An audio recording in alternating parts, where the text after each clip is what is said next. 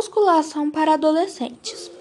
Especialista explica a melhor maneira para jovens praticarem exercícios com peso.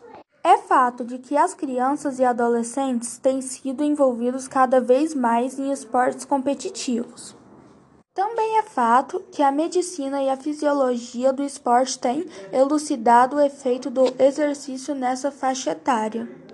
Assim como nos adultos, o treinamento de força foi inserido em programas de treinamento nas diversas modalidades esportivas, seguindo o conceito que o atleta deve se condicionar para praticar determinado esporte.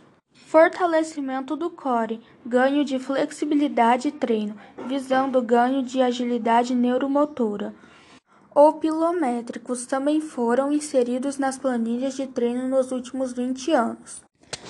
Tornada a rotina de treino muitas vezes massacrante para indivíduos nessa faixa etária, mas o treino de força tem se tornado tema de debate nos últimos anos. Afinal, adolescentes podem ou não fazer musculação?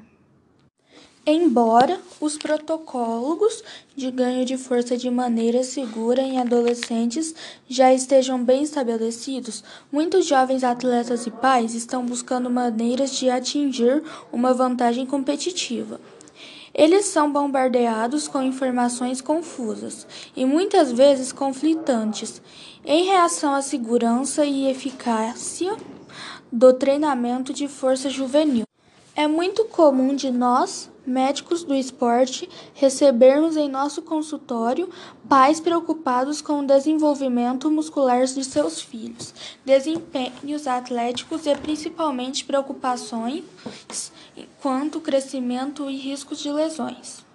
Existe um certo senso comum de que as atividades relacionadas ao treinamento de força têm um início tardio e por isso são geralmente adiadas ao final da fase do crescimento, acreditando-se que o treino de força possa fazer com que o adolescente cresça pouco e se torne um adulto de baixa estatura quando comparado à sua média familiar.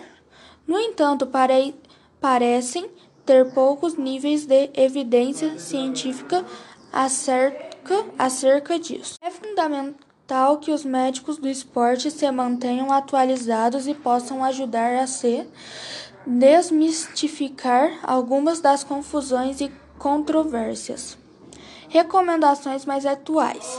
Não parecem ter nenhum fundamento científico contra a prática de treinamento de força por crianças e adolescentes desde algumas regras de segurança sejam seguidas como liberação médica, instrução adequada e um profissional qualificado e sobrecarga progressiva. Ao mesmo tempo, vários estudos, incluindo alguns publicados pela Academia Americana de Pediatria e Sociedade Americana de Ortopédia, fornecem resultados consistentes apoiando os benefícios de esforços físicos intensos em indivíduos jovens. Alguns estudos apontam melhores nas habilidades motoras na composição corporal na vida adulta, redução de massa gorda e melhora na saúde óssea. Especialmente se prática esportiva começou cedo. Na puberdade similar, outras atividades físicas, o treinamento de força tem mostrado um efeito benéfico em vários índices de saúde mensuráveis com aptidão cardiovascular, composição corporal, densidade mineral óssea, perfis límpidicos no sangue e a saúde mental. Esses estudos demonstram inclusive benefícios para o aumento da força, função global e bem-estar mental em crianças com paralisia cerebral. De acordo com as orientações de 2008 da Comissão Europeia, jovens em idade escolar devem praticar atividades físicas diárias moderadas a vigorosas durante 60 minutos ou mais. Obesidade, hábitos alimentares ruins, estilo de vida sedentário e baixa capacidade cardiorrespiratória na infância e adolescência podem aumentar o risco de problemas de saúde mais tarde na vida.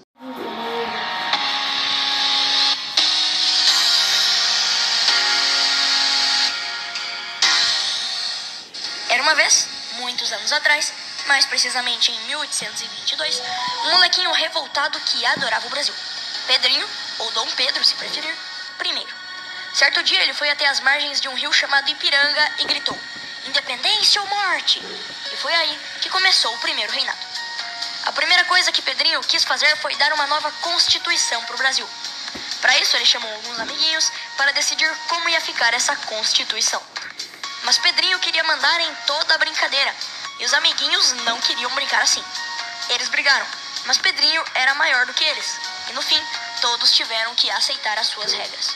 Por isso dizemos que a Constituição, ou as regras dessa brincadeira, foram outorgadas, ou seja, impostas sem a vontade do povo. Já que Pedrinho queria controlar tudo, ele criou, nesta Constituição, o poder moderador. Um poder que dava a ele o direito de interferir em todos os outros poderes. Ou seja, se ele não estava contente com a brincadeira, poder moderador garantia seu direito de mudá-la, controlando as leis e sua imposição. Por isso, o primeiro reinado foi considerado de caráter absolutista, ou seja, um poder absoluto nas mãos do imperador. Mas com essas regras de Pedrinho, o pessoal não tinha mais vontade de brincar. Então, algumas pessoas que queriam sair da brincadeira se reuniram e formaram a Confederação do Equador. Eles queriam criar uma brincadeira só deles, se separando do Brasil. E na brincadeira deles, não teria alguém que mandasse em tudo. Eles criariam um estado separado do Brasil que tivesse um governo federalista e republicano. Mas Pedrinho era muito forte e deu uma surra em todos eles com seu exército. Só que mais tarde, uma região chamada Cisplatina também quis se separar do Brasil. Mas dessa vez, o exército de Pedrinho não deu conta do recado, e essa região se separou do Brasil e se tornou o atual Uruguai. Com seu exército destruído e sem ter apoio do povo, que já estava cansado de suas regras, Pedrinho resolve abandonar seu trono e voltar a Portugal. E assim termina o primeiro reinado. O que acontece depois?